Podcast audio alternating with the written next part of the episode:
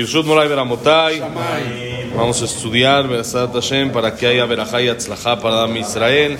Para que así como ayer salieron secuestrados, que sigan saliendo cada día más y más Bersat Hashem que logren encontrarlos con vida, sanos, salvos, puedan regresar a su casa, Besrat Hashem, que tengamos Shavuatov y... Recios y fuertes. Exactamente, y empecemos el mes así con alegría. Que Mishenichnas Adar Marvin Besimcha, qué bonito que alegría que estar viendo Baruch Hashem, gente que regresa a su casa por las buenas o por las malas, pero de regreso. No hay Baruch Hashem hasta que se logró algo así. Es una buena noticia. Esperemos que así siga durante todo el mes y que rápido, rápido, exactamente, rescaten sin cambios, exactamente, para empezar con milagros, como debe de ser, y que así sea todo el mes, todo el mes, que se cada día no da dos, cada, cada día, de 10, da 20, da 100, todos una vez y que podamos escuchar siempre buenas noticias, Besorot, Tobot, Yeshuot, salvaciones y pronto cosas buenas nada más para mi Israel.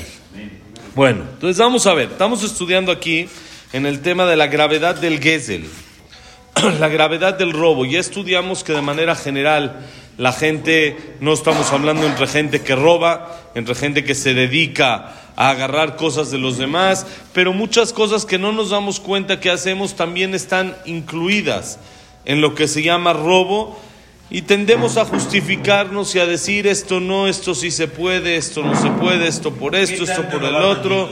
Exactamente, y por eso no. Nosotros sabemos que para la Torah cada, cada centavo, como dice la alajá, din pruta que din mea, una moneda es lo mismo que mil monedas. No se puede saltar un juicio. Si vienen dos juicios ante un tribunal rabínico, no se puede darle preferencia al de mayor cantidad monetaria por tener mayor cantidad, ya que din pruta, que din mea, para la Torah es lo mismo, un centavo o un millón, no hay diferencia, todo tiene valor y se da preferencias según las preferencias alágicas como cualquier juicio, independiente del monto o de la cantidad que estemos hablando. Ahora dice así.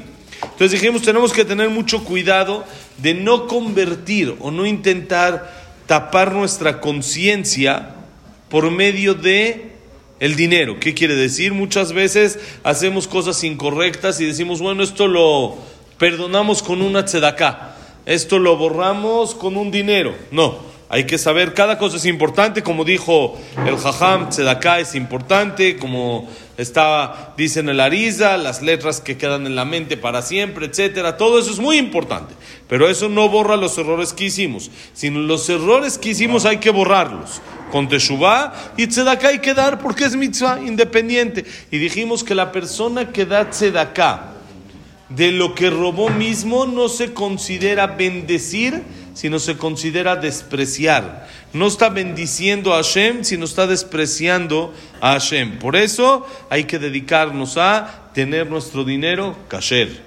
Kasher, no solamente ante el gobierno, sino kasher también, principalmente, no también, principalmente ante la halajá, que sea kasher, que el dinero sea ganado, que la persona pueda decir, esto es 100% mío. Esto no hay aquí una estafa, un engaño, un esto, un el otro. No hay eso. No, no es, no es este. Ayer nos platicó, un jajam nos dijo que él escuchó que en Lakewood hay cuatro o cinco constructores fuertes, cuatro o cinco constructores de toda la ciudad, y que es raro, muy raro, que nunca he escuchado que se escuchen estafas en construcciones, en esto, en el otro. Es raro que se escuchen porque son gente que está intentando apegarse a la Torah y a las mitzvot y por lo tanto saben que lo correcto es lo correcto. No hay que darle vueltas al asunto, no hay que hacerle, eh, como se dice, quinta, quinta pata al gato, buscarle, sino lo que es es, hay que trabajar con emuná, con confianza, con bitajón a Hashem. Y así es como uno puede sacar esto. Ahora dice, al de Neemar, oilo lase shenasasa negoro categoro. וכמאמרם זיכרונם לברכה בעניין לולב הגזול. והדין נותן כי הרי גזל, גזל חפץ גזל וגזל זמן גזל. ומה גוזל את החפץ ועושה מצווה נעשה סנגורו קטגורו, אף הגוזל את הזמן ועושה מצווה נעשה סנגורו קטגורו. Dice, sobre esto está escrito en la Gemara en el tratado en Yerushalmi. Como ya hemos explicado varias veces, existen dos Gemarot. La Gemara que nosotros conocemos, la clásica, llamémosla así, se llama Talmud Babli, que es el que se hizo en Babilonia, después de la destrucción del Betamikdash, cuando fuimos exiliados. Y hay una que se hizo en Jerusalén, que se llama Talmud Yerushalmi. Es un poco más compleja, un poco más eh, diferente el texto del, del, de, de, la Gemara, entonces es más complicado entender, pero de manera general se estudia el Babli, pero hay cosas también interesantes, muy interesantes en el Yerushalmi. Miren qué, qué bonita Gemara dice, la Gemara en el Tratado de Yerushalmi en Sukkah, dice, ¿qué pasa una persona que tiene un lulab robado? Un lulab robado y con eso quiere cumplir la mitzvah. Eso se llama mitzvah avá averá. Amén. Mitzvah va a verá. Una mitzvah que viene, hay muchos detalles, por supuesto, pero no. Mitzvah va a verá que es el todos los días. Hay, por supuesto, hay muchos detalles. Si hay veces que es Gezer, Shinui Hashem, Shinui, Shinui Makom, Yehush, etc. Hay muchos detalles, pero de manera general, uno no cumple una mitzvah con un lulab robado. Dice el, la Gemara en Yerushalmi, ¿por qué? Dice, pobre de esta persona que su abogado defensor se convirtió en su abogado acusador. Con esto se está defendiendo y está pidiendo a Hashem y eso mismo lo está acusando porque eso es con lo que robó. Entonces no puede uno con lo mismo que está cometiendo un error, con eso mismo decirle a Hashem, acá está. No va. Es, es, eh, contradictorio, es incongruente, ilógico. Como dice también la Gemara sobre el mismo tema del Ulaba Gazul, dice, cuando una persona roba un objeto, ¿se considera robo? Por supuesto, es un robo. Cuando la persona roba tiempo, ¿se considera robo? Es robo también. Una persona, por ejemplo, que se mete en una fila, que hay gente para pagar en el banco, para lo que sea, y se mete. ¿Qué, le hice? Ah, que espere, estoy robando su tiempo. Es un robo también. Es robo. Entonces dice, así como cuando una persona roba también Disney es lo que les dije, siempre es mucha. Disney es teshuva completa, de la entrada, de las filas, de todo lo que hay. Disney es puro teshuva. Todo es, todo es teshuva, sí. Si el pleito con los niños que si se quieren subir, que si no se quieren subir, que, que lo que cuesta. Entonces todo eso es, dice, una persona que roba tiempo también es robo. Entonces dice, así como cuando una persona roba un objeto, y con eso quiere hacer una mitzvah, le decimos que está mal, que el que roba el lulab y va a hacer una mitzvah está mal, está pésimo, con la mitzvah no, no se considera mitzvah. Lo mismo cuando una persona roba tiempo. Una persona puede decir, pero yo necesito entrar rápido al banco, necesito rápido la fila porque voy a ir a mi clase, o voy a ir a Minja, voy a ir a rezar, voy a ir a Arbit. El robar tiempo no justifica y no te va a cambiar la mitzvah. Así como el objeto robado no lo puedes conseguir y hacerlo es una mitzvah, también el robo de tiempo va a aplicar exactamente lo mismo. Pero si llegas al banco y te dan turno especial, son reglas, reglas. Mientras está dentro de las reglas, son reglas. Acá estamos hablando de robar, que no, no está dentro de las reglas, se mete. ¿sí? Exactamente. Cualquier tipo de robo de tiempo que una persona también es muy común. Hagamos esperar al otro. Pero eso es algo normal. Estamos hablando mientras que sea algo dentro de los estándares normales, que la gente entiende que así se maneja y así funciona. Está bien. Estamos hablando cuando ya es algo ¿sí? que no es lo común. Normal, así. Sí, exactamente. Uno se mete, sale, uno va más rápido, uno va más lento, es algo común. Pero también... ¿Cómo les voy a decir otro, otro ejemplo de tiempo, de robar el tiempo? Cito a una persona o quedo con una persona un horario y no llego. Y no llego, le estoy robando su tiempo.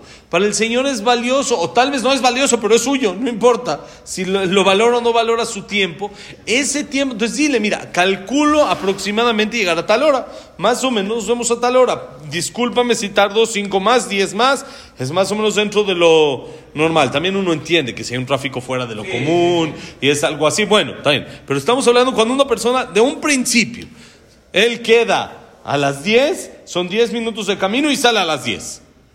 Sabes que estás llegando tarde, ¿no? Sabes que no funciona así el asunto. Entonces, valora el tiempo también de los demás. Ah, pero yo es que estaba acabando un teilim. no acabes Teilim, no digas Teilim. Si quedaste con alguien, no le robes el tiempo por decir Teilim. No le robes por una mitzvah, porque así como robar un objeto para cumplir con eso una mitzvah, entiendes que está mal, también el tiempo aplica exactamente la misma regla. Robar el tiempo de otro, aún para hacer una mitzvah, está completamente incorrecto. Su abogado defensor se está convirtiendo en su abogado acusador, en automático. Dice, ven a Kadosh Baruchu Beemuna, Bejenu Omer, אמונים נוצר השם, ואומר פיתחו שערים ויבוא גוי צדיק, שומר אמונים, ואומר עיניי בנאמני ארץ לשבת עמדי, ואומר עיניך הלא לאמונה. A Kadosh Baruchu, a Hashem, lo que le interesa es que tengas confianza en él. Cuando una persona, quieres pedirle a alguien de, en el Midrash, a una persona cuando roba, ya sea tiempo, ya sea un objeto, lo que sea, ¿qué está faltando? La emuná, la confianza en Hashem. Porque si confías en Hashem, no tienes que robar, porque sabes de que Hashem te va a mandar exacto lo que necesitas, el tiempo que necesitas, en el momento que necesitas. Entonces, Hashem lo que le interesa es que confíes en Él. Como dice el Pasuk en Teilim, Emunim, la emuná, la confianza es lo que cuida a Hashem, es lo que valora. Pithu Shearim, dice el Pasuk, Pasuk en el libro de Yeshayá, ábranme los portones y que venga Goy Tzadik, un pueblo justo, ¿quién es? Shomer Emunim, los que cuidan la confianza en Hashem. Ese es alguien justo. Alguien va a ser recto cuando tiene confianza en Hashem. Si tiene confianza en Hashem, no tienes para qué engañar.